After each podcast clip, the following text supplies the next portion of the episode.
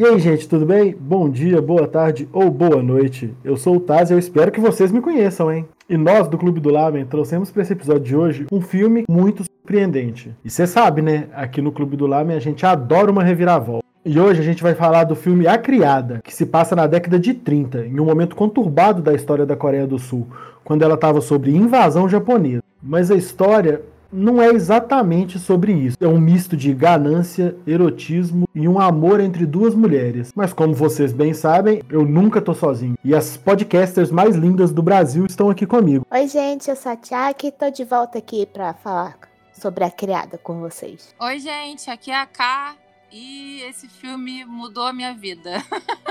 Por questões de saúde, a Yasmin não conseguiu participar desse cast de hoje, mas vocês podem ficar tranquilos que ela tá se recuperando e semana que vem ela tá aqui de volta com a gente. Então, pegue a sua tigela e venha saborear esse delicioso, saboroso lamen junto com a gente. E fazendo as vezes da Yasmin, solta a vinheta, DJ!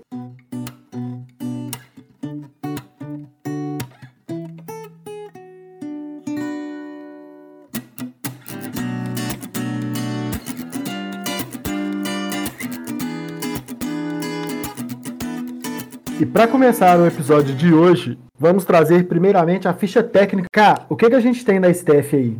Bom, Thais, aqui a gente tem como direção o já veterano, né, Park Chan-wook. O roteiro é do Park Chan-wook também, com a Chung Seo-kyun, inspirado no livro Fingersmith, da Sarah Waters. Ele foi lançado em 2016 a trilha sonora foi composta por John Young-yuk, é, que também é de Old Boy e Lady Vingança, que é do mesmo diretor. Os idiomas falados são japonês e coreano. Ele é um suspense com drama, romance, erotismo.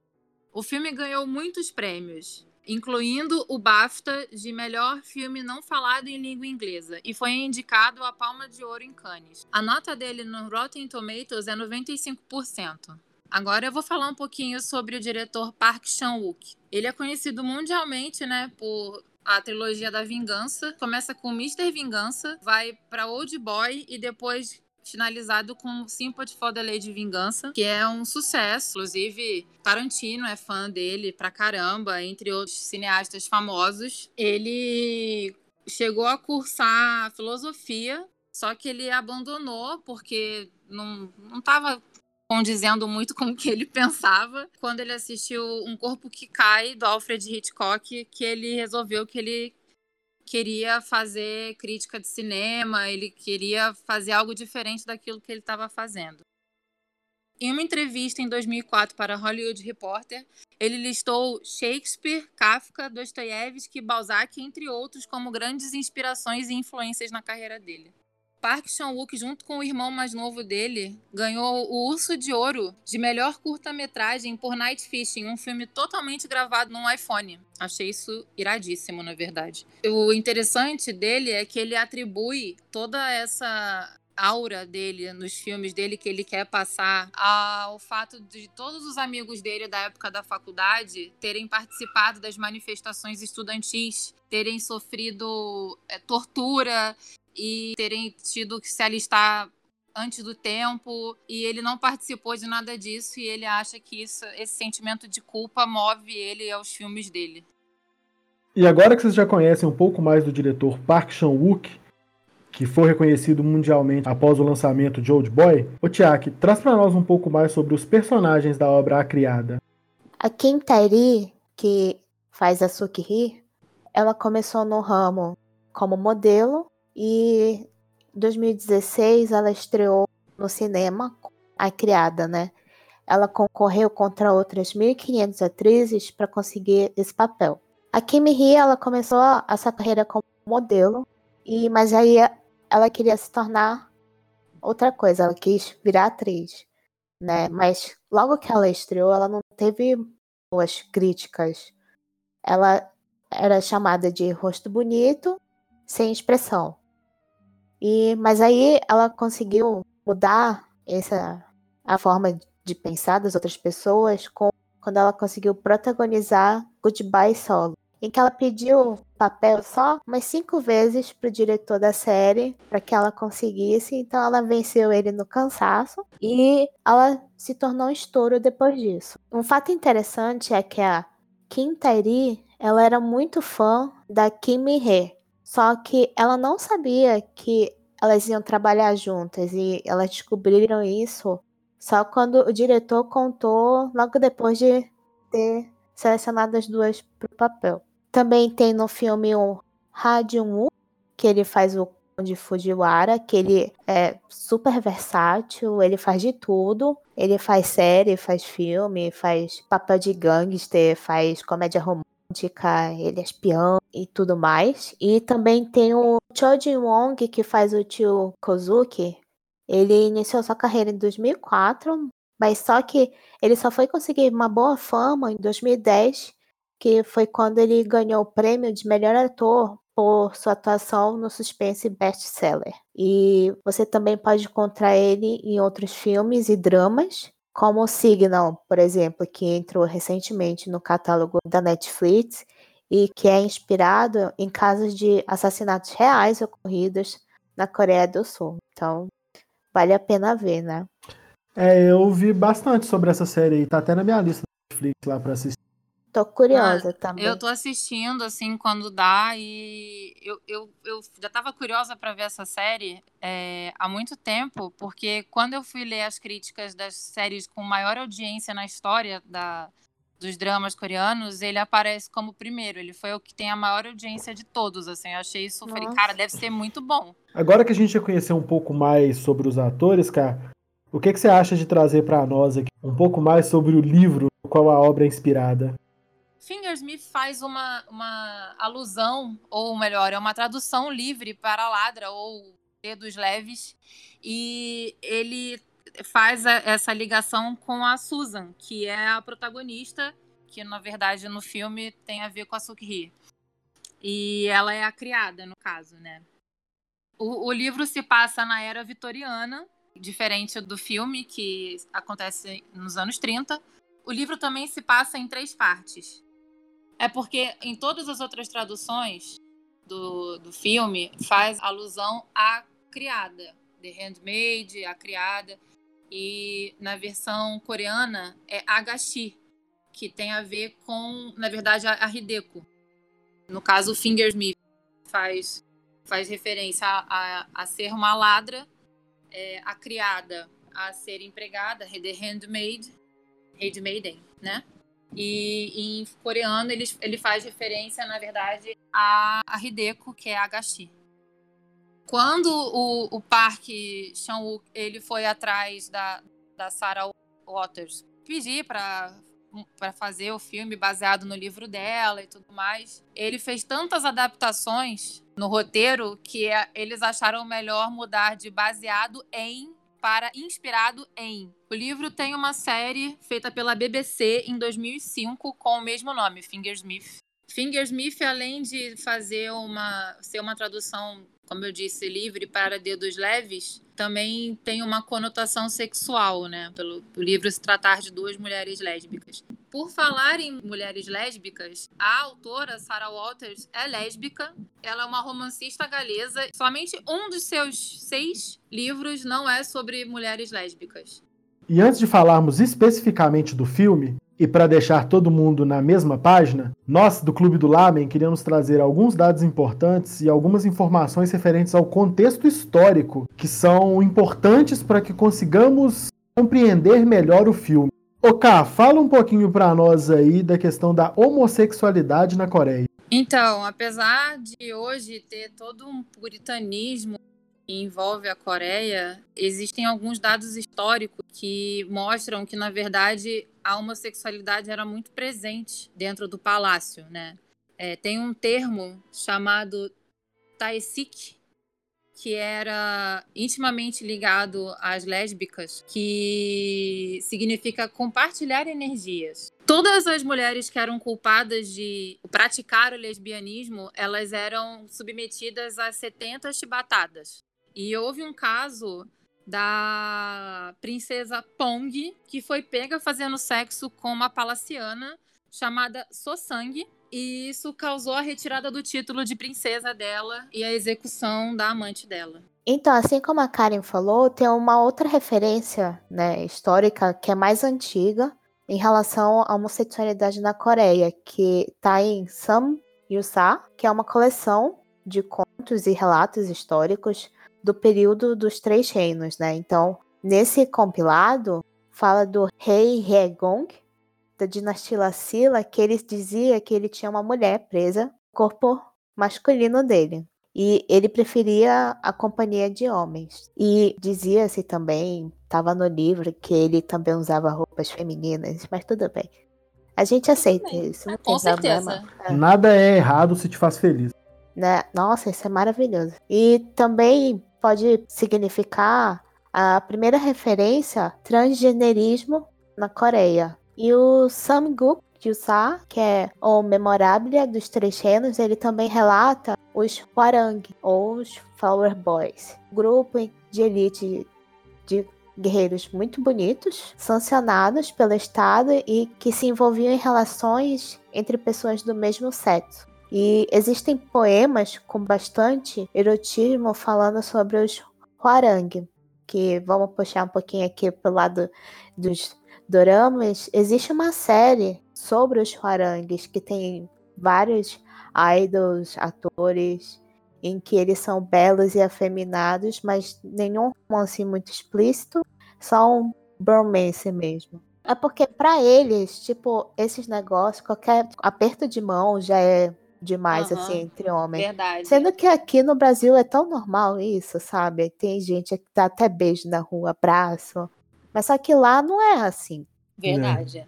Isso é agora. Agora imagine antigamente. Durante a dinastia Goryeo, o rei Mokjong e o rei Gongmin são registrados como tendo mantido vários Wonchun, que são os amantes do sexo masculino. Inclusive criaram um ministério, mais ou menos isso, ou o equivalente a isso, com o objetivo de procurar e recrutar jovens em todo o país para servir essa corte, né? Acho que diferente da China, em que eles chamavam os rapazes pra lutar, os reis da Coreia chamavam pra acasalar. É, o rei Chung-song teve um relacionamento a longo prazo com alguns homens também. Aqueles que mantinham relações sexuais entre o mesmo sexo eram chamados de Yongyong Chinchong, cuja tradução significa dragão e sol. Talvez o mais conhecido desses reis seja o Kongnin, que ele era um pintor erudito e é descrito como tendo vários amantes do mesmo sexo, além de ter tido a mulher dele. Ele também teve consortes e ele mantinha relacionamentos pessoais, sexuais com os próprios guardas dele. E aí, gente, até por volta do ano de 1910, a expansão grande do neoconfucionismo na Coreia do Sul trouxe novas regras e leis morais para toda a sociedade coreana, né? Já que o neoconfucionismo ele enfatiza muito a obediência à unidade familiar, né? Ao marido e mulher, Família tradicional. é, família tradicional brasileira. Por esse motivo, a homossexualidade, relação entre pessoas com sexo, até mesmo relações fora do casamento, eram consideradas como imorais e eram muito condenadas. Mas aí, a partir de- de 1910 para frente, né, o neoconfucionismo começou a perder muita força e muita influência. Hoje em dia, a gente ainda vê muito isso na, na sociedade coreana. Mas vem caindo cada vez mais essa influência E o Comitê né, de Proteção à Juventude, em 2003, ele parou de classificar a homossexualidade né, como prejudicial e obscena, que era uma coisa que eles falavam muito, né? Que é, com essa usava essa lógica para proteger os jovens do conteúdo homossexual. E diferente de outros países, na Coreia, a relação entre pessoas do mesmo sexo, eles não são reconhecidos e sequer aceitos, né? Mas a partir de 2010 e na década seguinte, as pessoas elas começaram a conviver um pouco melhor com a ideia, só a ideia de aceitar casais de pessoas do mesmo sexo, né? E em 2010, cerca de 30,5% e 20,7% dos sul-coreanos da faixa de idade de 20 a 30 respectivamente, né? Eles apoiaram a legalização do casamento, né? Entre as pessoas do mesmo sexo. E em 2014 esse número quase dobrou para 60,2% e 40,4%.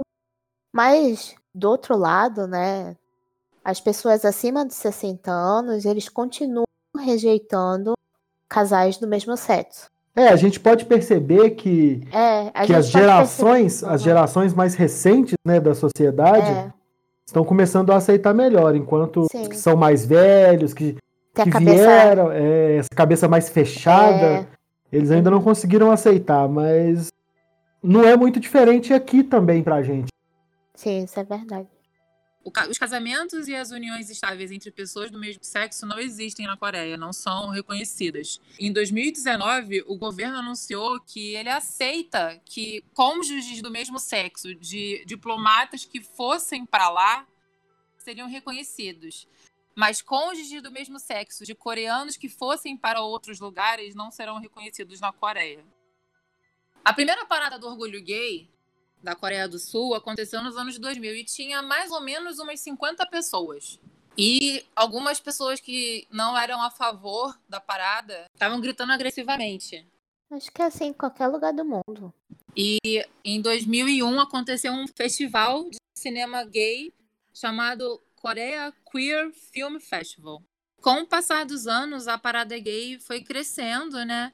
E algumas ONGs começaram a se juntar com toda essa militância que existe no mundo para que um, um, país com pensamentos tão antiquados com relação à homossexualidade mudem, né? E em 2015, a parada do orgulho gay foi proibida com a alegação de que iam interromper o trânsito Além disso, os gays não podem entrar para as Forças Armadas. E todos os anos, nas paradas gay, do outro lado da rua, tem um protesto com manifestantes cantando e dançando músicas anti-gays.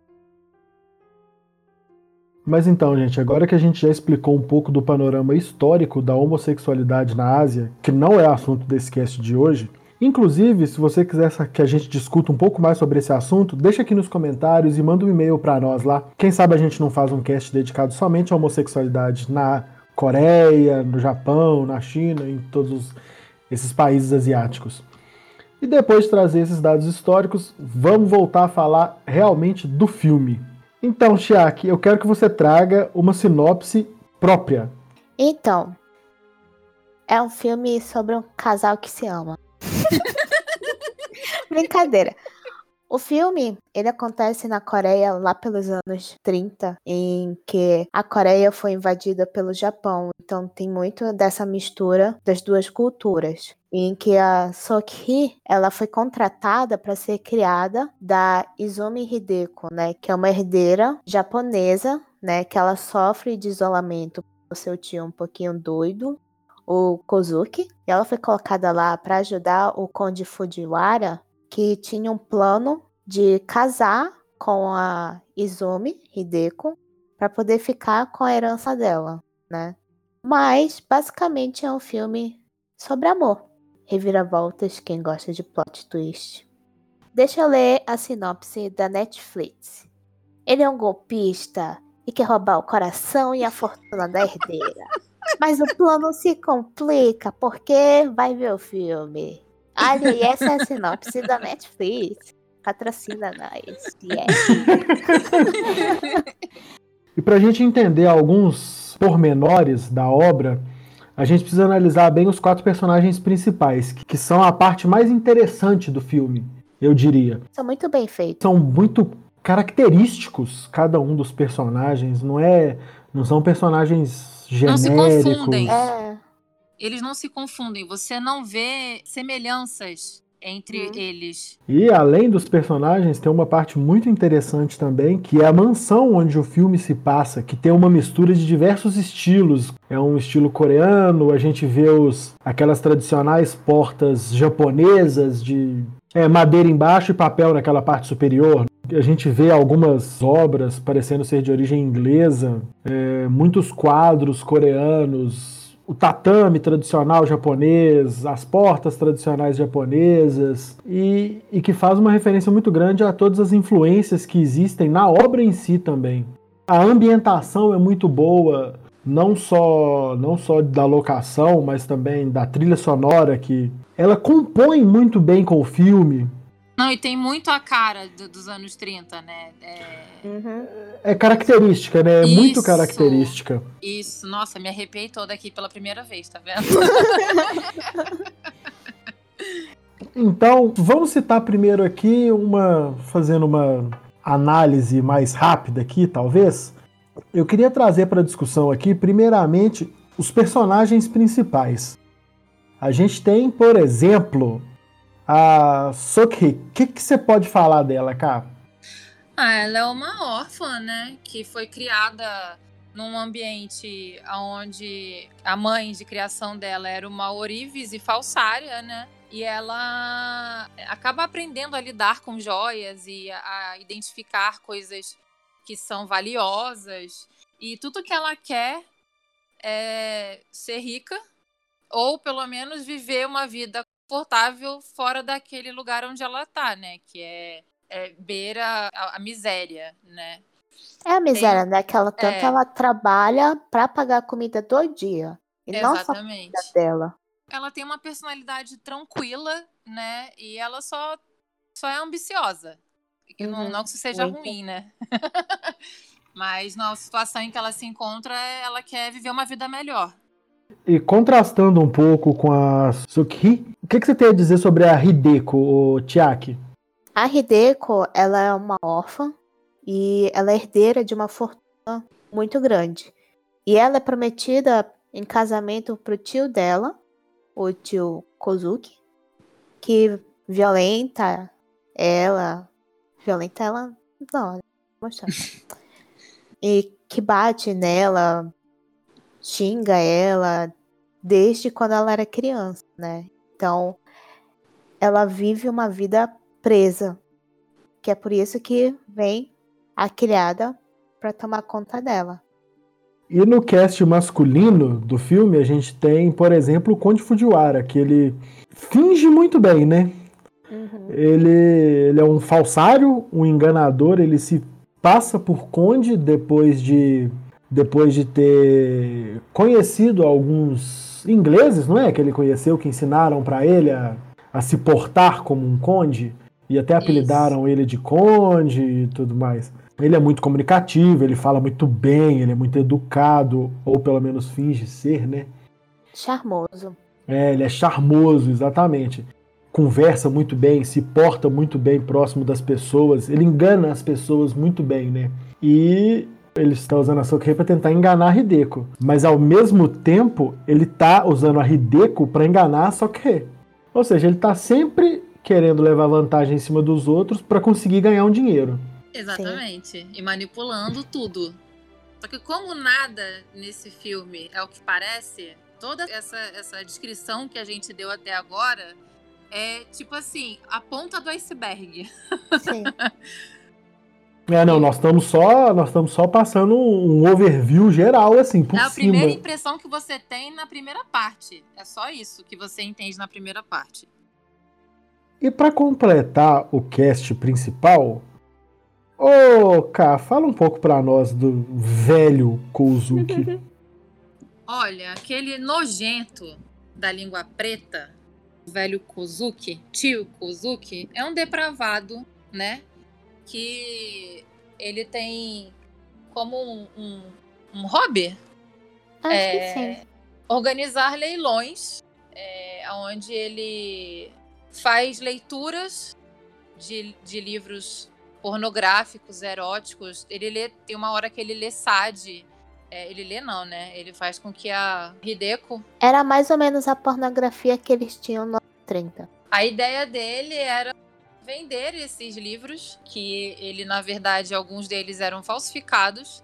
Ele tem como, como ambição vender os livros, tanto que ele contrata o Fujiwara para ah, Fujiwara para falsificar alguns livros, né? E ele uhum. quase não aparece muito na trama, mas quando ele aparece, é sempre, Dá raiva. Parte, é, é, é sempre numa parte polêmica.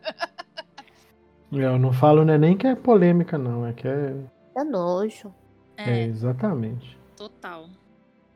Todas essas, essas cenas se passam, a maior parte na casa, mas também tem a, o jardim da casa, né? Tem a árvore que inclusive é, é, um dos pôsteres do filme. É cerejeira, né? Tem o jardim é muito bonito, e todas as cenas que ela passa pelo jardim, né? São cenas muito bonitas. A, as cores que acontecem no filme contrastam bem, né? É muito azul, é escuro e muito verde da, da, do jardim. Eu, eu acho as cores das cenas contrastaram bastante. Acho que eu, pra ser sincera, eu não prestei atenção em nada disso.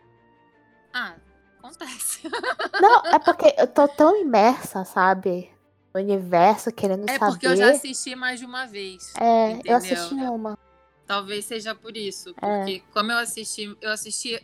Inclusive, é, eu prestei atenção em coisas assistindo a segunda vez que eu não tinha prestado atenção na primeira. Que são os cortes secos das cenas, né? Que primeira parte tem algumas cenas em que são cortadas assim, meio que. Não é seco, mas é meio que do nada. Drástico. É, não, não chega a ser um drástico. Mas é tipo um corte que você fala, ué, cadê o resto da cena? E no, na segunda parte do filme, mostra a continuação dessa ah, mesma sim. cena hum. Sobre a, o ponto de vista né, da Hideko, porque o primeiro ponto de vista é da, da Sukihiro o segundo ponto de vista da segunda parte do filme é sobre a ótica da Hideko. Da Hideko e a terceira parte é o fechamento da conclusão do filme, né? É a minha parte favorita. É, algumas coisas, inclusive. algumas coisas a gente nem sabe, né? Algumas coisas que aconteceram na primeira e na Sim. segunda parte, a gente só vai descobrir lá nessa última parte, nesse desfecho. Exatamente. Que aí a gente consegue Juntar conectar, conectar as duas primeiras partes e e formar uma história completa mesmo, de verdade. Não, e isso dá até aquela, aquela sensação que, diferente dos outros filmes do Park Chan-wook que tem reviravolta, é, você não espera que aquilo vá acontecer. Não como as reviravoltas dos outros filmes. É, tipo assim, é surpreendente mesmo, assim, porque você não tinha visto aquela cena antes? Como é que essa cena terminou desse jeito, Sim. sabe? Também acho é. que muito da atuação Tipo, Isso. Porque tem umas horas assim que a atriz tá de um jeito, aí na, na segunda parte ela tá de outro jeito, tipo, não parece a mesma pessoa. Exatamente, mas eu acho que é exatamente por causa disso, por causa do ponto de vista. É. é o, o Park Chan-wook ele deu uma entrevista falando que as cenas foram filmadas em duas vezes, né? Algumas cenas, que ele filmava tudo de uma vez e depois ele pedia que a atriz interpretasse exatamente como se fosse a Hideko nesse sentido, assim, como se fosse o ponto de vista dela mesmo, como se as coisas mudassem, tanto que os olhares mudam, é. É, as posições meio que mudam um pouco Sim. por causa disso. É aquela questão da que o pessoal chama de personas, né? Quando é do ponto de vista da pessoa, parece que ela está se mostrando exatamente como ela é. E quando é do ponto de vista de um outro personagem, é exatamente a máscara que ela veste para esse outro personagem ou para a sociedade, explicando, tipo, ah, não, eu tô, eu sou assim, mas você vai me ver assim. Isso. Eu acho que tem muito disso também, da, dessas máscaras que a gente precisa utilizar para viver. Não, e, a, e tem essa coisa de como a gente se vê e como o outro vê a gente, né? Uhum. É, exatamente. Que é diferente, é sempre diferente. Uma coisa que me chamou, é, óbvio, né? Não só pelo tema, mas a sororidade que é mostrada entre as duas personagens, assim, a cumplicidade que existe entre as protagonistas. Naquela cena em que a Hideko tá voltando passeio, que ela que a Sukihiri pega no rosto dela e fala que ela se sente amaldiçoada ser órfã, não? Um negócio desse? Ela acha que ela não deveria ter nascido. Isso, uhum. aí a Sukihiri pega ela pela bochecha e fala, né? Nenhum bebê não deveria ter nascido. E aquele momento eu acho que foi muito importante para Hideko e mostrou um lado muito doce da Sukihiri que a gente não tava, eu pelo menos não estava esperando ver, né? Um lado Sim. cuidadoso. É, porque como ela veio, né, dessa pobreza, então sempre ficou muito, sabe, focada naquilo. Ela sempre teve que ser tipo aquela pessoa muito forte, É, isso. é, isso que, que, dizer. tem que, que tem que resistir em qualquer É. situação, em qualquer adversidade. E a gente não imagina que esse tipo de pessoa vai ser uma pessoa tão empática com o que a outra Exatamente. pessoa está sentindo. Porque a primeira coisa que você pensa foi, porra, como é que essa pessoa aqui vai ser empática? Olha o tanto de coisa que ela já passou. Olha o tanto que ela já se ferrou na vida. Será que a reclamação da riquinha aqui vai fazer alguma coisa pra ela e tal? Vai fazer alguma diferença? A gente não espera isso e foi, foi surpreendente pra mim. Foi. Não, Sim. e, tem, a- e assim, ela tá ali pra ser uma ladra. Ela tá tentando manipular. Ela deveria estar tentando manipular a Hideko. E ela tem essa coisa de eu tenho que, que mostrar que eu sou tão boa quanto a minha mãe foi. A minha mãe foi uma grande ladra, sabe? Ela não conheceu a mãe dela, mas a mãe dela teve a fama, né, de ser uma boa ladra. É, ela tem que manter esse nível, sabe? E quando ela sai e mostra esse lado doce dela, esse lado carinhoso, eu falei, ué. Quem é essa personagem? Exatamente. Então, acho que ela tem muito pra mostrar, sabe? E uma cena, inclusive, que mexeu muito comigo foi. A gente estava conversando aqui nos bastidores antes da gente começar a gravar, falando sobre essa cena. Que é a cena em- no terceiro ato em que a Hideko e a Sukihiro estão fugindo e elas passam pela biblioteca tão querida, maravilhosa, majestosa biblioteca do Kozuki. É, E- Essa cena é, é foda. É, nossa, e, e assim, eu tive uma conversa em que uma pessoa disse pra mim assim, eu acho que aquela cena é desnecessária. Eu falei, por que que você acha desnecessário? Aí depois eu falei, não, eu acho que naquele momento a Sukiri fez o papel de se fosse um cara que tá tentando lutar pela honra da mulher amada e tivesse, sei lá, lutando com lutando mesmo, brigando, saindo no tapa com alguém pela honra da mulher amada, é a mesma coisa, é o equivalente, sabe? Ela ela destruiu aquilo que era mais amado pelo Sim. maldito do tio dela, que eram os livros, que Uhum. ele, ele fazia de tudo por aqueles livros, inclusive Proteger. é, inclu- Não, exatamente. Inclusive, ele maltratava a Hideko, ele batia na Hideko, ele humilhava ela, e aquele momento foi um momento de: ah, é? Eu vou lutar pela honra da mulher que eu amo. Nossa, aquilo pra mim. Segundo momento em que eu estou arrepiada, só tenho mais um, gente. Cartinha de estou arrepiada utilizada pela segunda vez. Só tenho mais uma. Mas é porque esse filme realmente, assim, pra mim foi maravilhoso. Nossa. Eu colocaria fogo ali. Não, Ou eu total, falei-.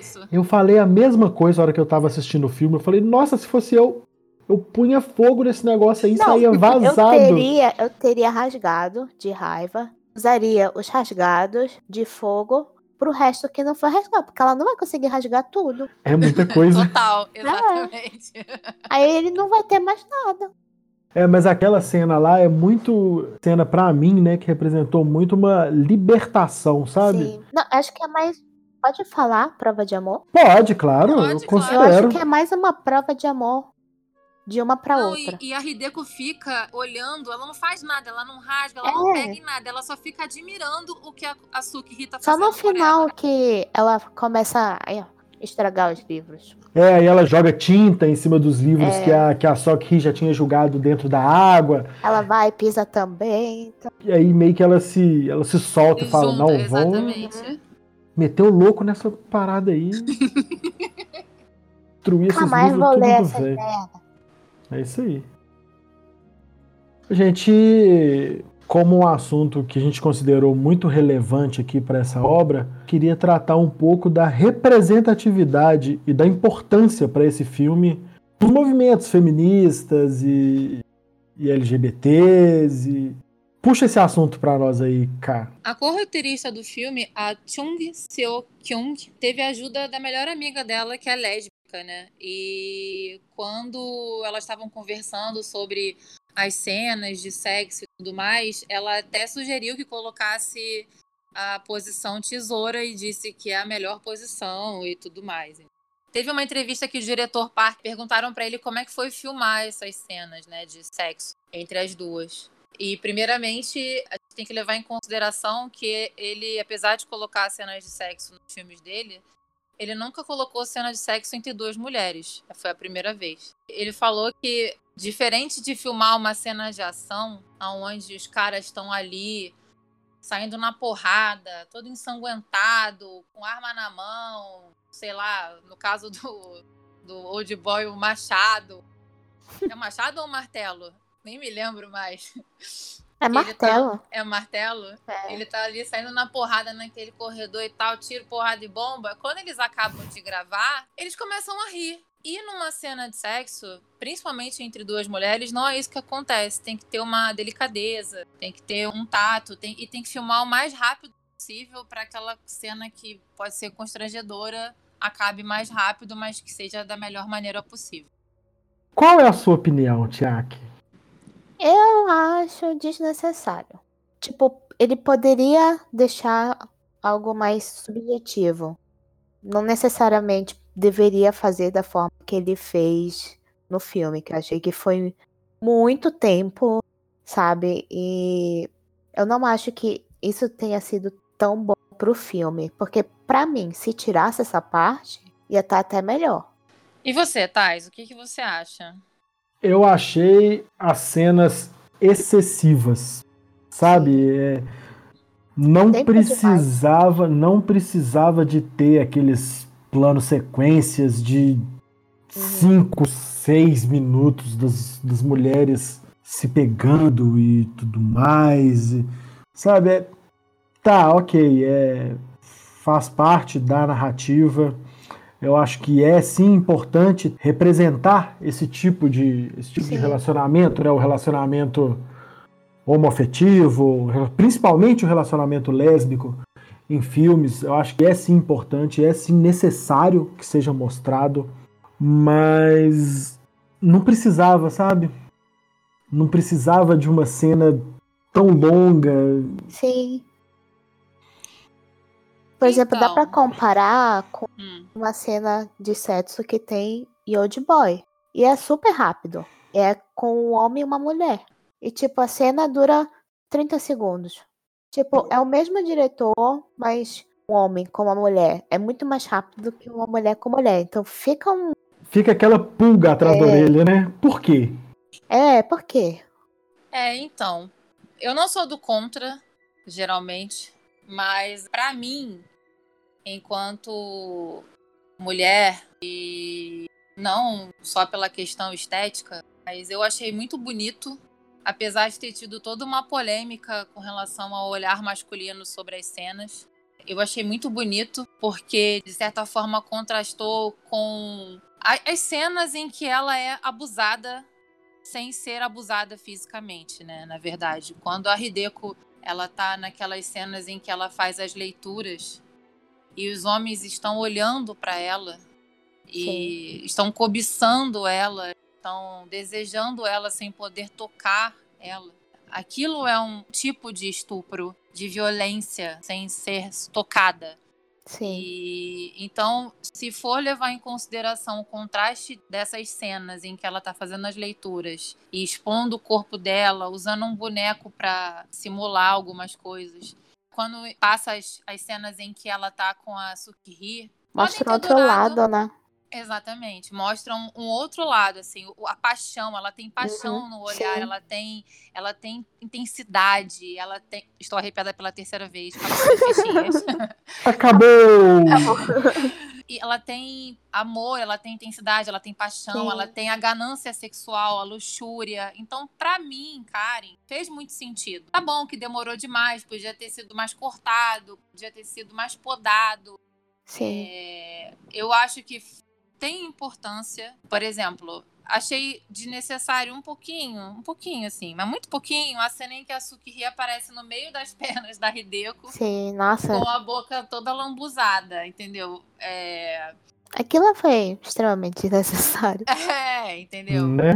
Mas... mas, agora, agora que tu comentaste isso, eu, eu consegui entender o que tá falando. É por isso, entendeu? Porque a forma como os homens cobiçam, inclusive, eu acho que tem uma crítica à masculinidade muito séria feita pelo diretor Parker nessas cenas, que é essa coisa do que não tem cena de sexo de homem com mulher. Na cena em que, no final, em que Fujiwara vai tentar alguma coisa com ela, ele apaga por causa do sonífero, entendeu? Então, assim, eu acho que faz esse contraste. Você não vai ter é, sexo hétero aqui, entendeu?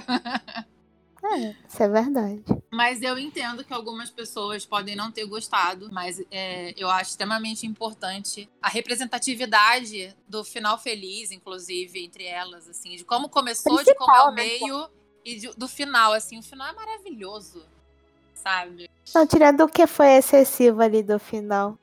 Eu achei, inclusive, que foram cenas, por eu já ter visto outros filmes é, como Azul é a cor mais quente, em que o sexo entre as mulheres foi não só forçado, como elas se machucaram de verdade fazendo. É, ali no, no, na criada, ficou uma coisa até meio que bonito, assim, é excessivo, é excessivo, mas foi bem filmado, foi bem tá, tá harmonioso, na minha opinião, veja bem. É, mas eu achei mesmo sendo um filme, mesmo sabendo da importância, eu achei bem, bem, bem fetichizado também. É. O problema não é como ele fez, é o tempo que durou. Ah, sim. Acho que se fosse dúvida. tipo um frame ou alguma coisa assim, mais rápido, porque realmente ele ficou muito tempo na cena. Inclusive, eu acho que em mainframe seria até mais legal, sabia? Tipo aquelas Sim. cenas meio, meio Sim. arrastadas, né? Eu, eu realmente achava que assim ia ficar muito melhor. Verdade. Porque Com realmente certeza. é bonito. Porque se for ver, tem uma fotografia bonita. Tem. Mas o problema realmente é a duração. É. Não é o que ele colocou, mas a então, duração. Então isso é um ponto negativo, Sim. realmente.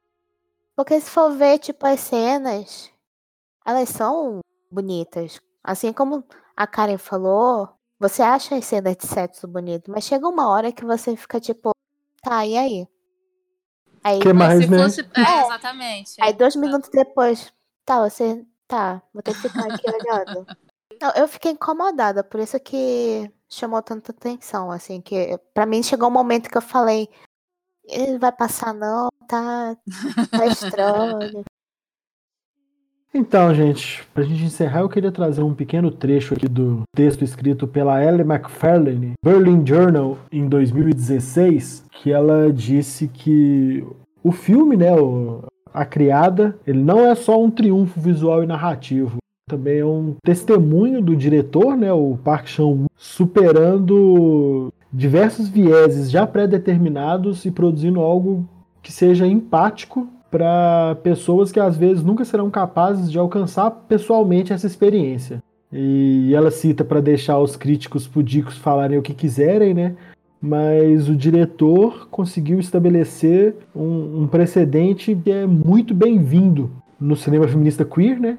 E é bem difícil da gente conseguir ver outro filme desse tipo por algum tempo. Ou seja, né, é um filme interessante, é um filme que foge do óbvio, e que é importante também. Que é importante e que vai ser difícil da gente ver um outro filme que aborde esse tema dessa mesma forma nos próximos é. Então é isso aí, gente. Muito obrigado pelo tempo de vocês, pela paciência. Espero que vocês também tenham curtido o filme, assim como a gente.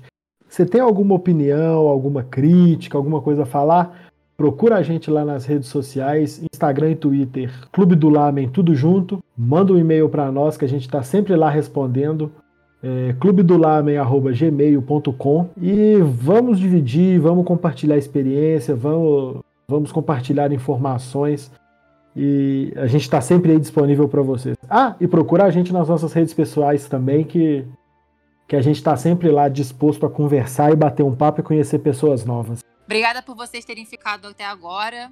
É, foi um cast que foi feito com muito carinho pela gente para vocês. E se vocês tiverem alguma dica, algum tema que vocês quiserem ouvir, é só chamar a gente, tá bom? Um beijo. Gente, obrigada por mais um cast. Tem sido muito legal. E se vocês forem ver filme desse diretor, deixa esse por último, porque a querada vai, vai, vai aquecer o seu coração. Faça como eu, não. Eu comecei por a criada, fui ver Old Boy e fiquei traumatizada. Deixa a piada por último. Melhor, é melhor. Sentimos falta da Yasmin nesse cast. Sim. Vocês também? Sim. Sim. Tchau, gente. Eu sou a Yasmin. Aí ela vai querer matar alguém depois dessa.